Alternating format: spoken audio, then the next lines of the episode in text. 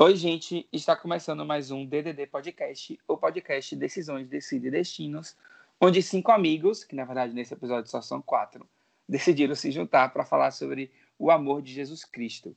O meu nome é Paulo Vitor. Meu nome é Clara. E Ana. Janaína.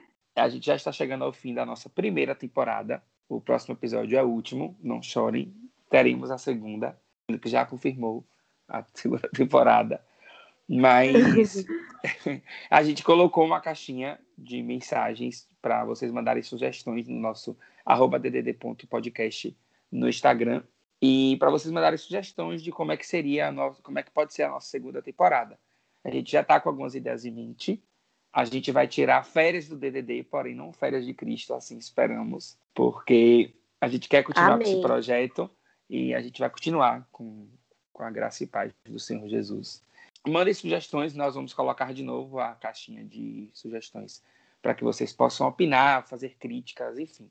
Qualquer mensagem tá, está bem-vinda lá no nosso arroba ddd.podcast.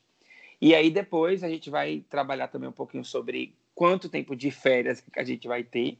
É, apesar de ter sido muito gratificante, o DDD ele é ele, não diria trabalho, né? Mas ele causa uma, uma função para cada um, principalmente para aquele que vai trazer a mensagem, é uma responsabilidade muito grande, né? Apesar de a gente bater na tecla de que é algo muito positivo de se falar, muito fácil de se falar, é uma responsabilidade muito grande para a gente falar sobre aquele que trouxe a salvação para a gente, né? Então, a gente vai tirar uma, uma folguinha aí. Não acredito que seja muito tempo, não. Então, não sofram com antecedência. E hoje, na verdade, eu vou dar um. Eu acho que eu vou dar logo um spoiler, ou não? O que é que vocês acham que o próximo episódio? Não, né? Não, eu vou deixar pra. Não? É não. porque eu gosto de spoiler, então. Ah, eu, eu detesto spoiler, velho. Eu detesto spoiler. Detesto. Esses dias eu fui, eu fui tomar café na padaria de Bia, uma amiga nossa que tem uma padaria aqui gostando do Coité. E a gente, eu conversando com ela e um amigo meu, Arthur, que é de feira, e conversando sobre uma série que só ela tinha assistido e eu não tava afim de assistir. Mas Arthur tava e ela contou o final da série. Na lata, assim. Aí é sem nem avisar. Isso eu não assisti mais. Gente, é impossível alguém me contar spoiler. Eu odeio. Não, tipo, deve de spoiler. Tipo, se tu falar alguma coisa aí que deixar curiosa, aí é legal, entendeu? Jana quase para de falar comigo porque eu contei a ela que morria. Ó, mais um spoiler. Pra quem é, não assistiu. pesado de noite. Eita, vai ter que cortar. Mas porque senão Não vamos falar, não vamos falar de que série foi. Não vamos falar de que série foi. Pronto. Ô, gente, spoiler de morte é um dos piores de todos. É... Ainda mais de personagem Ai, principal, é. pô. Eu não gosto de spoiler de forma alguma. Mas, e eu também nem fico perguntando. Jana, Jana já me perguntou algumas coisas. Jana, quando a gente assistir filme. Ah, amigo, acontece o quê? Depois a amigo não fala. Aí eu falo assim. Tu tá perguntando. Eu quero, não quer saber. Não quer saber. Mas filme eu já acho de boa, porque a gente já sabe que as coisas vão acontecer no filme já sabe. Agora a série, pô, ainda mais essa aí que tem 10 temporadas, sem querer dizer qual é a série. 15 temporadas, né? Já pra não 15. dizer que tem 17. É, então, 17 temporadas da série. Gente, mas quem tá assistindo essa série que tem 17 temporadas e, e espere que algum personagem vai ter que morrer. Nenhum contrato dura 17 anos. Esqueçam. Alguém vai ter que falecer. Ai, mas enfim, não vou dar spoiler então. Vou deixar para falar mas assim, na verdade, eu não vou dar spoiler, não. Vamos pro episódio. Hoje que vai trazer a mensagem é Clara. Vai, Clara. Hoje fala-se muito em ressignificar a vida, ressignificar sentimento, ressignificar o amor. E aí eu lendo, né, descobri então que Jesus, em sua vinda à Terra, ele falou em ressignificar. Provavelmente ele foi o, o primeiro homem a utilizar esse conceito, o, conceito de ressignificação, né? Mas para Jesus ressignificar não era dar um novo conceito, um novo significado, alguma coisa, mas sim resgatar o significado original. E aí eu trouxe o Sermão do Monte como principal exemplo, onde Jesus ele começa dizendo que felizes são os homens que, mas ele não está dando um novo significado à palavra felicidade, mas sim o verdadeiro conceito dessa palavra. E aí eu vou ler para vocês o Sermão do Monte, que está em Mateus 5, 3 ao 12, na versão NTLH é uma versão, amigo? É, né? É, é uma versão. Minha voz tá um pouco rouca, porque eu tô gripada. Deixa eu só pegar qual é o significado dessa, dessa sigla. Que NVI, Uhum. que a gente tanto fala, é Nova Versão Internacional. NTLH LH. significa nova tradução da linguagem de, na linguagem de hoje. Massa. Então, em Mateus 5, 3, 12, Jesus diz o seguinte, né? Felizes as pessoas que sabem que são espiritualmente pobres, pois o reino do céu é delas. Felizes as pessoas que choram, pois Deus as consolará. Felizes as pessoas humildes, pois receberão o que Deus tem prometido. Felizes as pessoas que têm fome e sede de fazer a vontade de Deus, pois ele as deixará completamente satisfeitas. Felizes as pessoas que têm misericórdia dos outros, pois, pois Deus tem misericórdia delas. Felizes as pessoas que têm o coração puro, pois elas verão a Deus. Felizes as pessoas que trabalham pela paz, pois Deus as tratará como seus filhos. Felizes as pessoas que sofrem perseguições por fazerem a vontade de Deus, pois o reino do céu é delas. Felizes são vocês quando os insultam, perseguem e dizem todo tipo de calúnia contra vocês, por serem meus seguidores. Fiquem alegres e felizes, pois uma grande recompensa está guardada no céu para vocês, porque foi assim que perseguiram os profetas que viveram antes de vocês. E aí, eu amo o Sermão do Monte, né? São vários novos significados que a gente aprende nele. O principal de tudo que é Jesus. E aí, quando ele traz felizes as pessoas que sabem que são espiritualmente pobres, pois o reino do céu é delas, espiritualmente pobre ela é a expressão exata do que a gente realmente é. Porque quando a gente assume essa condição, significa que a gente vai viver na dependência plena da ação de Deus na nossa vida. Mas trazendo para um outro sentido, quando a gente assume que a gente é espiritualmente pobre, pelo fato de alguém, por exemplo, ter extraído isso, ter nos dito isso, sem ao menos nos conhecer, tipo, por alguma atitude pontual nossa, ou por nosso exterior, por nossas roupas, nos- nossas vestes, né? Nosso jeito de, de andar. E aí eu fico imaginando quantas pessoas já não se afastaram de Cristo por isso, por acreditarem em pessoas que, por exemplo, determinaram que ela era espiritualmente pobre, sabe? Colocaram um conceito em ser espiritualmente rico ou espiritualmente pobre na visão inteiramente dela. Eu conheço esse sermão do monte e dá um significado lindo de quando a gente assume que a gente é espiritualmente pobre, porque é dessa atitude que surge o nosso crescimento espi- espiritual, né? Não é à toa que o primeiro ensino de Jesus nesse sermão é esse. Então, se alguém não consegue reconhecer a sua pobreza espiritual diante de Deus, ela não tem a condição de ser discípulo dele. Então, por isso que eu resolvi trazer a palavra ressignificar com o Sermão do Monte, porque Jesus tem feito isso muito na minha vida nesses últimos tempos, me ensinado a ressignificar situações que para mim pareciam claras, que não existia outro tipo de visão a ser extraído dela. E eu tenho certeza que se vocês pararem para pensar um pouquinho, hoje mesmo vocês preci- precisaram ressignificar alguma coisa para não se abater ou para não se estressar ou porque assumiu não tirar, não tirar a paz, né? Eu tô lendo um livro de Augusto Cury, que foi até o, o livro que eu mandei para uma passagem do livro para vocês, que fala sobre Jesus. E tem várias partes assim que ele menciona Jesus no livro. E o livro, né, é sobre psicologia e tal, o nome é o Código da Inteligência.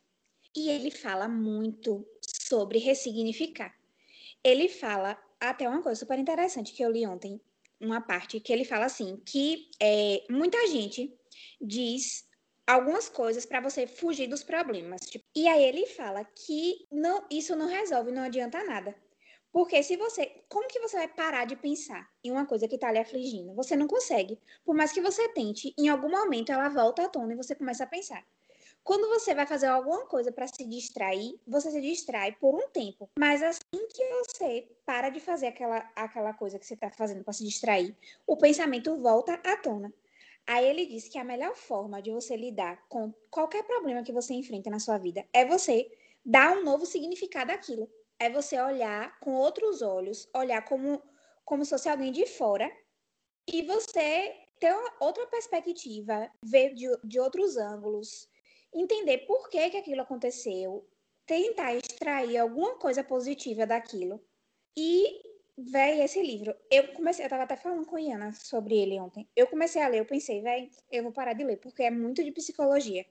Que no início fala muita coisa técnica, assim. Só que depois aí fala tanta coisa perfeita.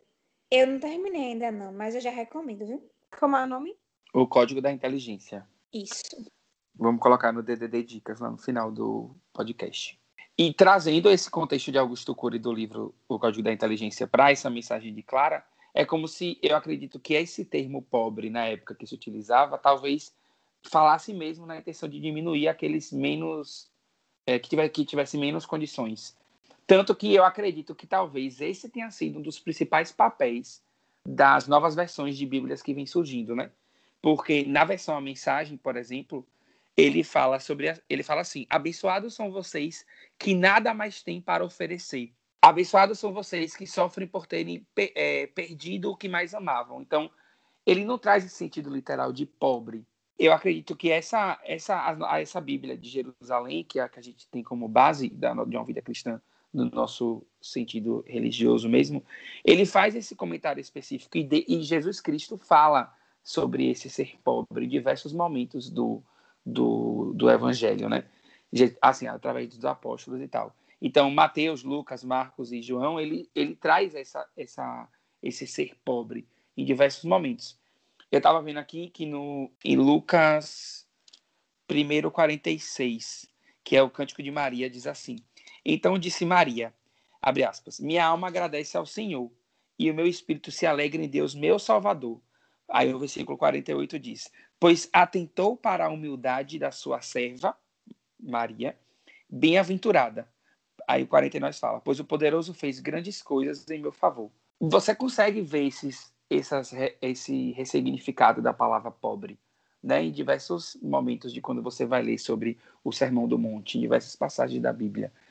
Então é, é, é importante você ressignificar isso a gente precisa também ter consciência de que não, a gente não deve experimentar a nossa renovação espiritual e transformação de Deus sem a nossa humildade espiritual. Na verdade, quando a gente tem orgulho e a gente coloca o orgulho no, no nosso caminho, esse orgulho impede a gente de admitir grandes problemas e grandes falhas e aí impedir a atuação do Espírito Santo, né? Engraçado que antes de PV terminar a frase, né, eu já estava pensando aqui sobre o quanto esse tema tem essa ligação, né? No caso de ressignificar é, o quanto você precisa ser humilde para isso. Porque a partir do momento que você entende que é pequeno, que você é uma pessoa com falhas, sabe? E que por mais que você seja super inteligente, bem sucedido, qualquer coisa assim que traga né, na ideia de mundo uma grandeza,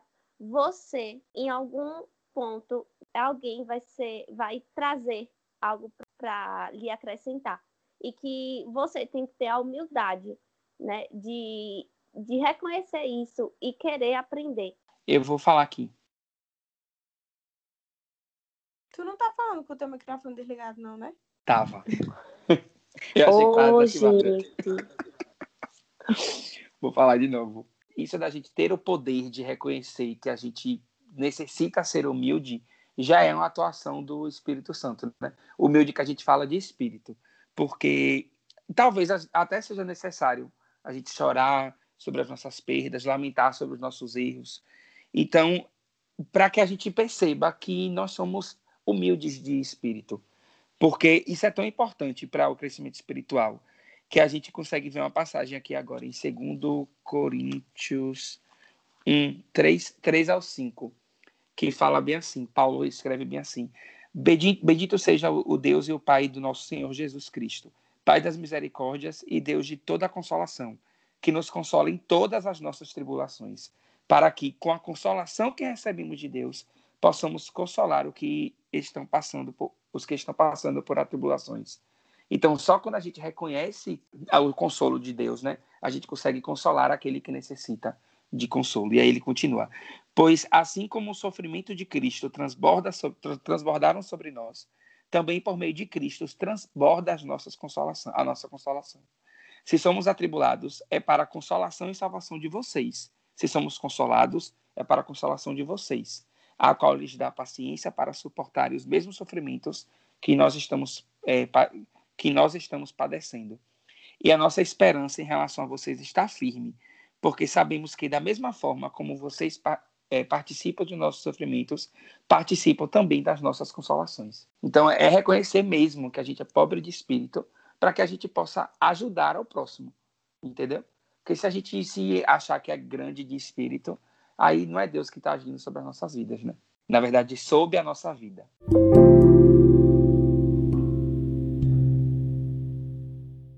Quando a gente para para pensar assim, o leque de histórias, de situações, de versículos que, que tem na Bíblia sobre ressignificar, né? Vocês mesmos conseguiram trazer aí coisas que eu, estudando, não consegui perceber. Eu acho que isso é o, o massa do DDB. É que mesmo quando a gente estuda para trazer o tema, a gente não estuda um terço do leque de coisas que a Bíblia tem. E aí, nesse contexto de trazer histórias, versículos que a Bíblia tem, tem a história da mulher adúltera, né? Que ela cabe em diversos temas. E aí eu lembro, né, que a mulher adúltera, ela tá lá jogada, né, aos pés de Cristo pelos homens mesquinhos, hipócritas que queriam matá-la por fanatismo religioso, sem nenhuma necessidade de súplica, né? E aí vem Cristo e demonstra amor a ela, liberta ela das angústias, dá a ela uma nova oportunidade de vida, dá a ela uma nova oportunidade de é, ressignificar aquela situação na vida dela, sabe? Eu não sei se, se. Eu acho que a Bíblia não conta o, o, o depois dela, né? Não sei se vocês sabem, eu acho que não. Acho que é só essa situação específica mesmo. Mas eu imagino. Eu também não né? sei. Mas eu imagino uma mulher que pegou essa cena, deu a volta por cima e deu um novo significado àquela situação de ter homens em volta tentando atirar uma pedra nela. E aí Deus vai e mostra um novo significado. Se alguém ali nunca errou, né? E a, todo mundo provavelmente já, já errou ali. E aí a Bíblia traz, né? Histórias atrás de histórias. A gente tem a da, de José também. Que José, ele tinha um passado que qualquer um que tivesse vivido, né? Queria esquecer ele foi traído pelos próprios irmãos. A gente já falou de José aqui, inclusive acho que foi até eu, não sei. E José nos dá uma lição, né? Que ao invés dele, dele utilizar o poder para retribuir todo o mal que ele podia ali para o que os seus irmãos fizeram com ele, José vai e fala em Gênesis 45:5. Agora não se aflijam nem se recriminem por terem me vendido para cá, pois foi para salvar vidas que Deus me enviou de, adiante de vocês. José ele ressignificou o passado dele. Acho que José é um dos maiores exemplos de ressignificação assim, de, de história. Na verdade, quando a gente lê essas histórias, é como se a gente visse que Jesus Cristo viu naquela galera que, por exemplo, na adúltera, que estava em pecado, né, digamos assim, viu a chance de trazer luz para aquela vida. Então, ele ressignificou até para a gente que está lendo a gente não estava nem lá, mas a gente fica encantado com isso. Né? Jesus Cristo traz tudo isso. Imagine para aquela mulher. Então, ressignifica tudo, tudo que ela aprendia sobre é, pecado, sobre vida cristã, sobre Cristo, mudou a partir daquele momento, entendeu? Uma palavra que a gente fala muito aqui também no DDD é sabedoria, né? Vários temas que a gente traz, a gente volta para a tecla da sabedoria, né? E eu acho que tem tudo a ver uma palavra com a outra. Porque para você conseguir ressignificar certos momentos, certas situações, você precisa ter muita sabedoria. E é isso, gente. Ótimo. Deixa eu... Ela... Muito bom, amiga. É Mas veio na minha, veio na minha cabeça. Eu esperei que o filósofo Eu também. Eu esperei Augusto Cury na participação Porque foi massa a analogia, mas eu esperei o complemento. Mas podem completar aí. Você percebe o tanto que você só tem a ganhar, né, quando você é humilde. E o quanto você se torna sábio quando você assume, né, a, a postura de, de ser humilde. Porque você aprende, você consegue aprender muito mais, né, do que você achar que você está dentro da sua verdade e que, tipo assim, a sua verdade é aquela verdade inquestionável. Imagine se a gente não tivesse é, a oportunidade de ressignificar, né? De, de, passar por situações e não fazer uma leitura. O quanto a gente, quantas pessoas seriam frustradas ou não teriam esperança na vida, né?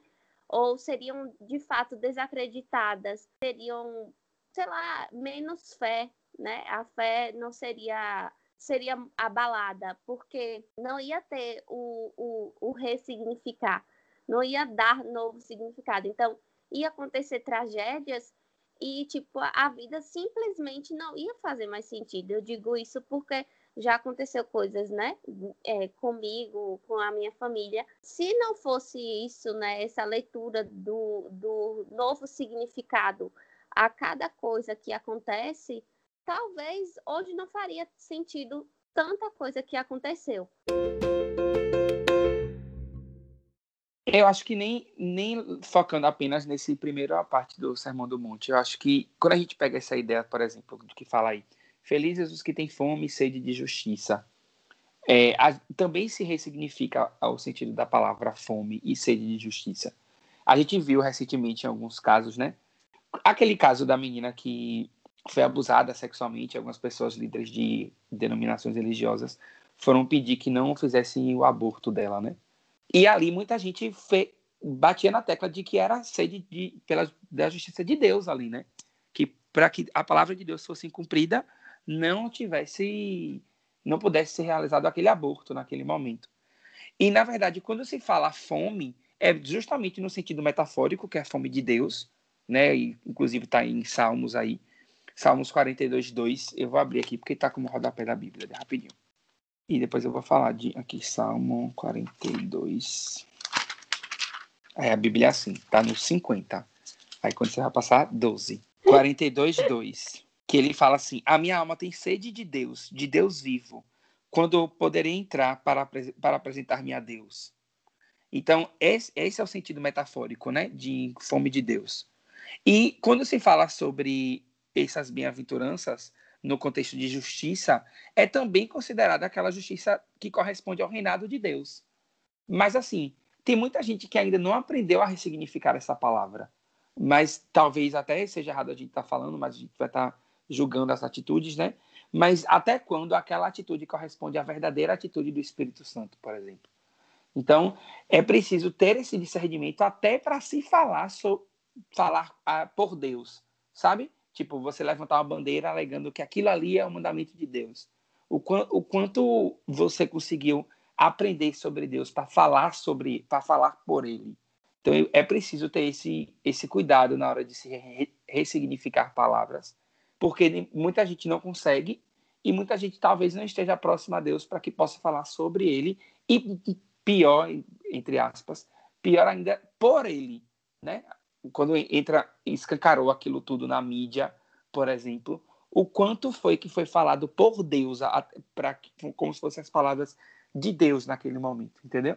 É aquela passagem, né, que a gente falou logo no início do, dos primeiros episódios. Cada um vai dar conta de si, né? Então, tipo assim, você se sentir é muito é muita prepotência você se sentir dono da, da sabedoria de, de... porta-voz de Deus, assim. Isso, é isso, exatamente. É, exatamente. Mas vocês já perceberam que o, o tanto de, tipo assim, de coisa boa, né? Que. Tanto de coisa boa que a gente já falou aqui. Vantagens do, do que é ressignificar. É ter diante, amiga, do, dos desafios, justamente a sabedoria que Jana trouxe para a gente enxergar as oportunidades de ressignificar. A gente pega as nossas adversidades, a gente pega nossos desafios, a gente utiliza da nossa sabedoria para dar uma oportunidade de ressignificar aquele problema.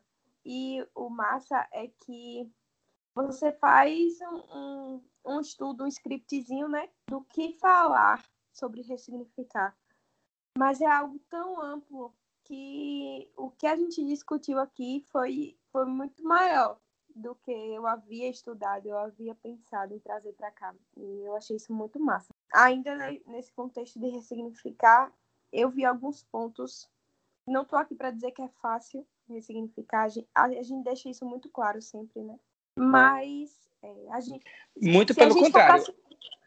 Sim. A gente traz a ideia de que é fácil falar sobre e estudar sobre. Isso. Não é Isso. algo de, bicho, de um bicho de sete cabeças, né? Então, eu acho que esse é o sentido do DDD, mas a gente vai falar isso em outro episódio. Isso. E se é para ser porta-voz do evangelho, que a gente seja o porta- o porta-voz de coisas boas, né? Isso, E exatamente. se a gente tivesse todo o, o- toda a capacidade né, de ressignificar e toda a sabedoria, a gente não ia estar estudando antes de fazer o podcast, né? Exatamente. Eu encontrei alguns benefícios, pode-se se dizer assim, da ressignificação, né? E aí eu queria falar para vocês. Um ponto é ter o poder de transformar as experiências negativas em aprendizados, é encontrar nas adversidades forças e motivação para continuar, enxergar e levar a vida de uma forma leve, ver nos desafios uma oportunidade de crescimento, aprender a ser grato pelas dificuldades, pelos que cada uma delas traz de ensinamento para a gente, assumir o, o papel de protagonista da própria história, é o, o que mais eu venho tentando fazer nesses últimos dias. Reclamar cada vez menos, é muito bíblico. Desenvolver a autoconfiança necessária para seguir em frente. Eu acho que esse último aí que Clara falou é um dos mais importantes, porque se você é, foca no problema e você não enxerga ele com outros olhos, você nunca vai sair daque, daquela situação ali. Sempre vai passar anos e você sempre vai estar tá voltando para aquele ponto. Tipo, você não evolui, você não segue em frente, você não deixa a vida fluir. Quando você tá ali, tipo, muito na, naquela, olhando para aquele problema e achando que é o fim do mundo, que não tem jeito, que não tem solução, você estagna. E passa, a vida acontece, as coisas mudam e você fica ali parado no tempo. Uma coisa que é difícil e que é importante e que eu acho que é um principal do, do assim, principal não, assim, o desafio maior no processo de ressignificar é você agradecer pelo que não aconteceu. É você agradecer pelo que você achou que deveria acontecer e que não aconteceu, né? Pelo que não deu certo. As bem-aventuranças, como Clara trouxe, na versão a mensagem, o capítulo é chamado de Os Abençoados. Esse capítulo para os abençoados, eles, ele contém aquilo que, que Deus deseja a nós, né? Deus deseja que seja aquela medida que, que é o que a gente busca para seguir o Evangelho de Cristo. Está nessas bem-aventuranças, está nesse capítulo dos, dos abençoados. Então, esse estilo de vida, por mais louco que pareça, esse, esse estilo de vida é o que declara a perspectiva e as propriedades do Senhor, assim como os limites que ele estabelece.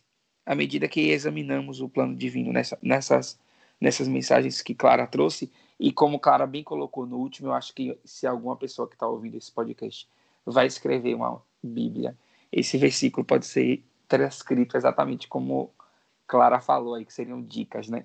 Eu acho que seria na linguagem clara atual, uh, em, é, nova, nova linguagem clara da atualidade. NLCA, né? Poderia ser. Claro, então, trouxe uma forma clara. é, eu acho que é, eu acho que para a gente seguir o plano de Deus, a gente só precisa ter sabedoria e graça. E isso tudo é, provém dele, né? Como vocês muito bem colocaram, né? Tem coisas que a gente só nos resta atribuir um novo significado. Por mais que a gente não concorde, a gente não consiga aceitar, o passado ele não pode ser mudado, né? Então a gente não pode ser, não pode deixar ser tragado pela história.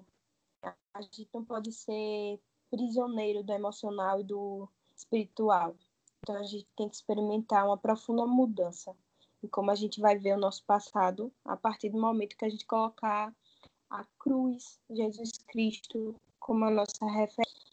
Aí só para contextualizar, para finalizar, a neurolinguística ela utiliza o termo ressignificar para essa mudança de perspectiva. Ressignificar é quando reinterpretamos algo passado por meio de uma experiência presente, dando aos eventos do passado uma nova leitura, uma nova perspectiva. A gente não pode mudar o passado, mas a gente pode mudar a maneira como vemos e como interpretamos. E é isso.